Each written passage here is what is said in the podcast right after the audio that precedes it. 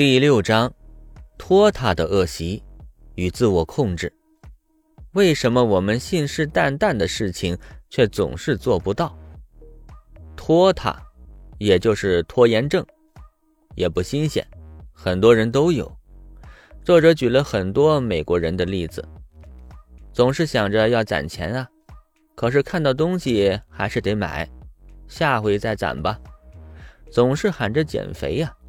可总是下回再见，心里头呢明明知道定期体检是应该的，但是就是不去啊。这个也不用多说，不管哪国人都一样，也就是脑子清醒的时候吧，总是有这样那样的计划，到了该干的时候呢就拖着。作者甚至觉得政府就应该给拖延症的人罚款。就像过马路不看红灯、开车不系安全带一样，罚款。对于体检部门呢，作者建议可以尽量的把体检项目做成套餐，让人们选择的时候方便一些，不要一想到选哪个项目就头疼。对于人们总是说下回再攒钱的问题呢，作者竟然还认认真真的拿着自己的方案去了银行，找银行的领导，说。你们呢，可以把信用卡呢设置出一个限制消费的功能。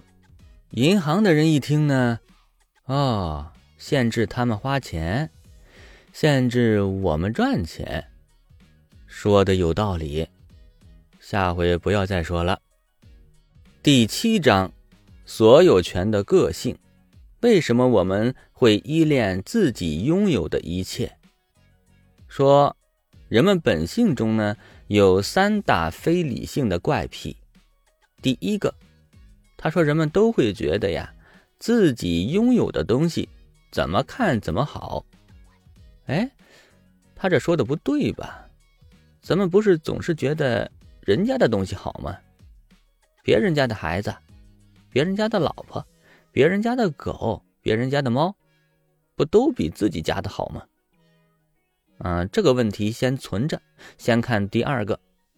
第二个怪癖是，我们总是把注意力集中到自己会失去什么上，而不是会得到什么上。这不跟说免费的那一章节一样吗？免费的东西不去领，就好像损失了一个亿；但是领了又得到什么呢？领的东西好多都是扔了可惜，用吧又用不上。就光占地儿了，都是鸡肋呀。我们如果要把自己喜欢的东西卖掉的话呢，考虑的都是损失呀，多么心疼啊！但是却不怎么考虑能换回来多少钱，卖多少钱都觉得不值啊。第三个怪癖呢，是经常假定别人看待交易的角度和我们一样，比方说。你把自己心爱的吉他卖了，可能你那是手工制作的吉他呀，定制的弦儿啊，还有可能有谁谁谁的签名啊，反正这个东西你觉得挺珍贵的，可是人家买的人不一定在乎这个呀，人家可能是给孩子买的，你就说符不符合老师的要求吧？几根弦儿啊，能不能响啊？这你可就更不愿意了吧？拉倒吧，你也别看几根弦了，你这人不识货啊！这个时候呢，你再想想刚才说的第一个怪癖，人们都会觉得自己拥有的东西怎么看怎么好，是吧？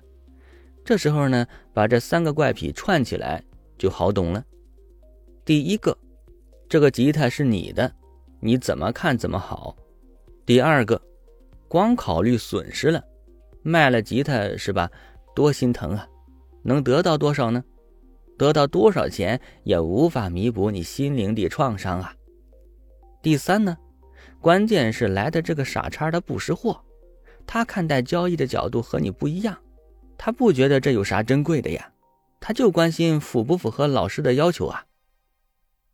所以嘛，我们会依恋自己拥有的东西，比方说。自己在宜家动手制作的家具，自己费了很大劲儿安装的电视和音响，都像自己的孩子一样啊，因为自己付出了很多的心血，所以呢，自己才更加珍惜，更觉得喜欢呀。有这么一种说法啊，你看看有没有道理？人们呢，并不喜欢帮助他的人，而是喜欢自己帮助过的人。就是说，你帮助过我，我反而不喜欢你。你喜欢谁呀？我喜欢我帮助过的人。什么道理呢？可能是啊，你帮助了我，或者说给了我好处，但是也同时给了我压力呀，对不对？我心里呢只有感激，没有喜欢。我得花心思怎么回报呀？得找合适的方式、合适的时间呢，多麻烦。但是我帮助过的人呢，虽然我可能永远得不到他的回报，但是我证明了我的能力呀。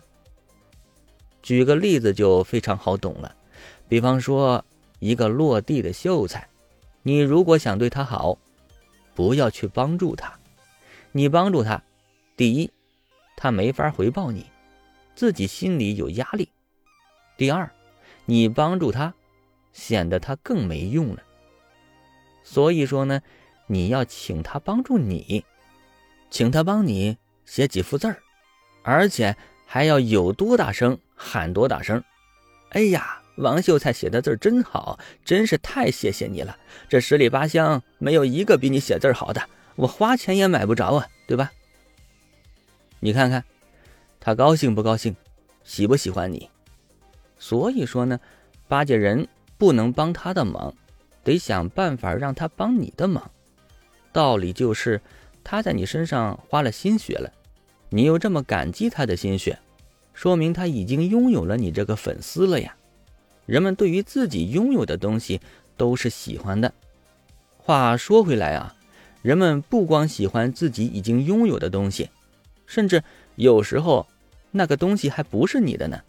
但是你只要付出了心血啊、金钱啊什么的，你就觉得那个东西好像已经是你的了，所以呢会加倍喜欢。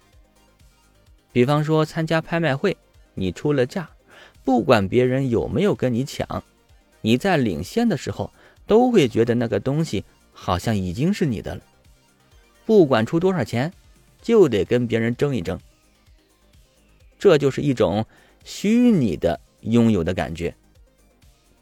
再比如说，要评选个什么什么奖啊，你身边要好的同事们都一个劲儿的起哄啊，说你肯定能得这个奖啊，甚至都要提前给你庆祝了。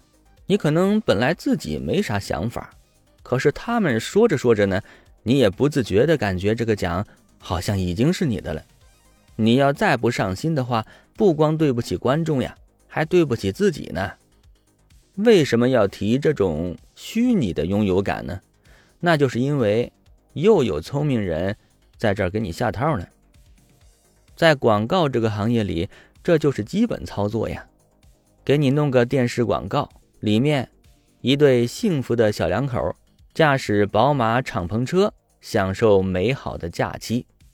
看着看着，你就把自己带入了，感觉自己也拥有了这种幸福的感觉。于是你下了决心，不行，这个车得买。人们已经把圈套设置好了，你还高高兴兴的往里钻。我们甚至在一无所有的时候，就把自己当成所有者了。有些公司呢，经常开展试用促销，是吧？你试着试着，就感觉自己好像已经拥有了，离不开了。还有那种七天无理由退款的，用着用着就真的当成自己的了，舍不得退了。反正先把东西塞给你再说。